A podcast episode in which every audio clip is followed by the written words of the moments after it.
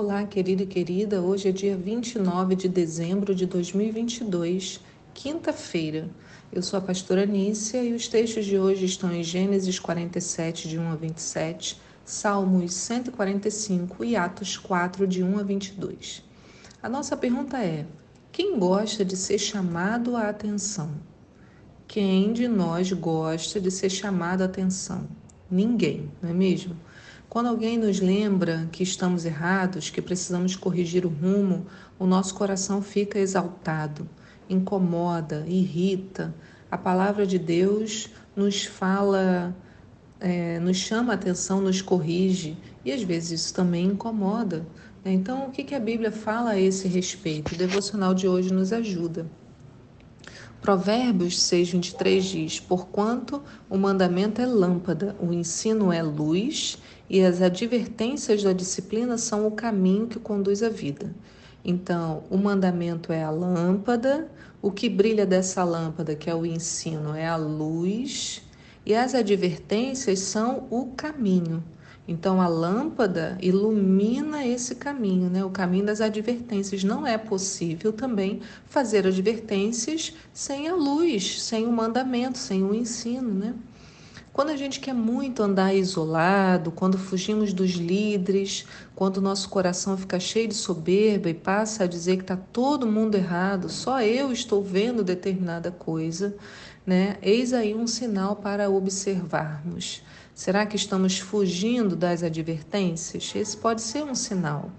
Né? Quando Pedro e João são interrogados no Sinédrio, no texto de hoje, lá em Atos 4, o que, que é dito a eles? Em Atos 4,18 é assim, ó. Então, convocando-os novamente, ordenaram-lhe que não falassem, tampouco ensinassem em o nome de Jesus. Né? Se a verdade não é ensinada, como as pessoas poderiam aprender, né? Da mesma forma, se não dermos ouvidos às correções, como poderemos ajustar os nossos caminhos? Por isso, Pedro e João responderam: Pois não podemos deixar de falar de tudo quanto vimos e ouvimos. Então veja, eles são chamados a atenção, né? Vocês têm que parar de ficar falando isso, não ensinem, não falem. Eles falam: olha, mas eu não posso deixar de falar de tudo que eu vi e que eu ouvi. Então, ele podia falar porque ele viu e ouviu. Né? Também tem isso. Às vezes a pessoa quer chamar atenção sem ter a vida ali, né? sem ter visto e ouvido de Deus.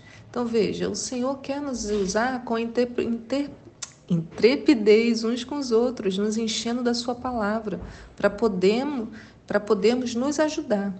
Como o texto de hoje fala, isso nada tem a ver com a quantidade de estudos que você tem. Né? O que, que a gente vê lá em Atos 4? Os homens ficaram admirados com as palavras de Pedro e João porque sabiam que eles eram iletrados, quer dizer, eles não tinham estudo. Mas eles tinham quem? O Espírito Santo. Então isso tem a ver com o Espírito Santo de Deus, né? Que sejamos espiritualmente maduros, procuremos nossos líderes, peçamos orientação, nos submetamos, deixemos que as advertências da disciplina que nos conduz à vida, como acabamos, né? É, a gente tem que deixar que as advertências da disciplina nos conduzam à vida como a gente acabou de ler lá no texto de Provérbios, né? As advertências da disciplina são o caminho que conduz à vida. Então, se tivermos um coração ensinável, seremos capazes de aprender a obedecer à vontade de Deus e de receber correções quando essas correções se fizerem necessárias. E assim até nossos pedidos serão guiados por Ele. A gente vê isso na vida de Pedro, na vida de João, né, ali interrogados no Sinédrio. E vemos também tantas outras pessoas que tinham um coração obediente, um coração ensinável. Lembra de Moisés lá em Êxodo 33, 15? E que Moisés pede ao Senhor? Ele fala assim para o Senhor: Se você não for conosco, não nos faça sair deste lugar. Né? Como se saberá que eu e o teu povo poderemos contar com o teu benefício se não nos acompanharem? Acompanhares? Quem mais poderia distinguir-me e a teu povo de todos os demais povos sobre a face da terra? É, resumindo, o que, que ele está dizendo? Senhor, venha comigo, Me leve apenas para os lugares que você deseja. Não deixe eu ir pela minha própria vontade, porque só assim as pessoas saberão que eu sou teu servo, se tu estiveres comigo o tempo todo. Então o Senhor responde para Moisés, ele diz: Farei ainda o que me pede, porquanto verdadeiramente tenho me agradado de ti e conheço-te pelo nome. Ai, gente, que lindo, né? E o segundo pedido que a gente pode observar está no, tá no texto de hoje, em Atos 4, 29. Diz: Agora, pois, ó Senhor, considera as ameaças dele e capacita os teus servos para proclamarem a tua, a tua palavra com toda a intrepidez. Estende a tua mão para curar e realizar sinais e maravilhas por meio do nome do teu santo servo Jesus. Então, eles, diante dessa afronta, dizendo que eles tinham que ficar quietos, o que, que eles pedem ao Senhor? sabedoria, intrepidez para continuar fazendo a obra, capacitar.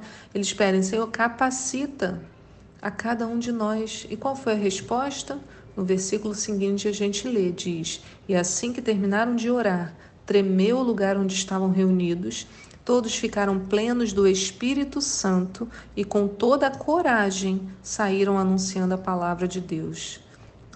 Gente, então, olha isso, né?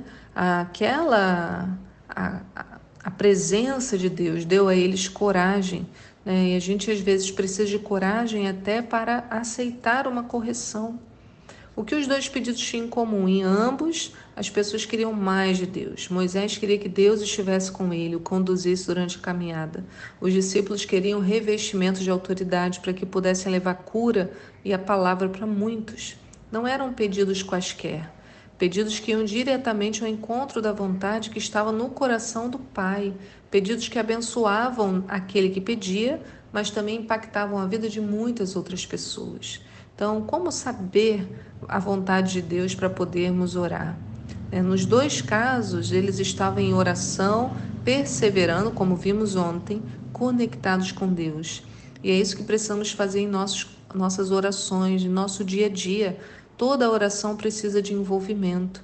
Começamos a nos envolver com as coisas de Deus e aos poucos Ele também vai revelando a vontade dele e conduzindo as nossas orações. Então, irmãos, antes de orar por qualquer assunto, temos que orar pela nossa mente para que ela fique concentrada.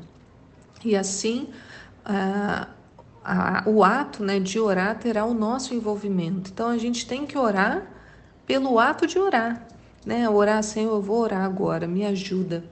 Né? Cuida da minha mente para que eu possa ficar com a mente conectada em Ti.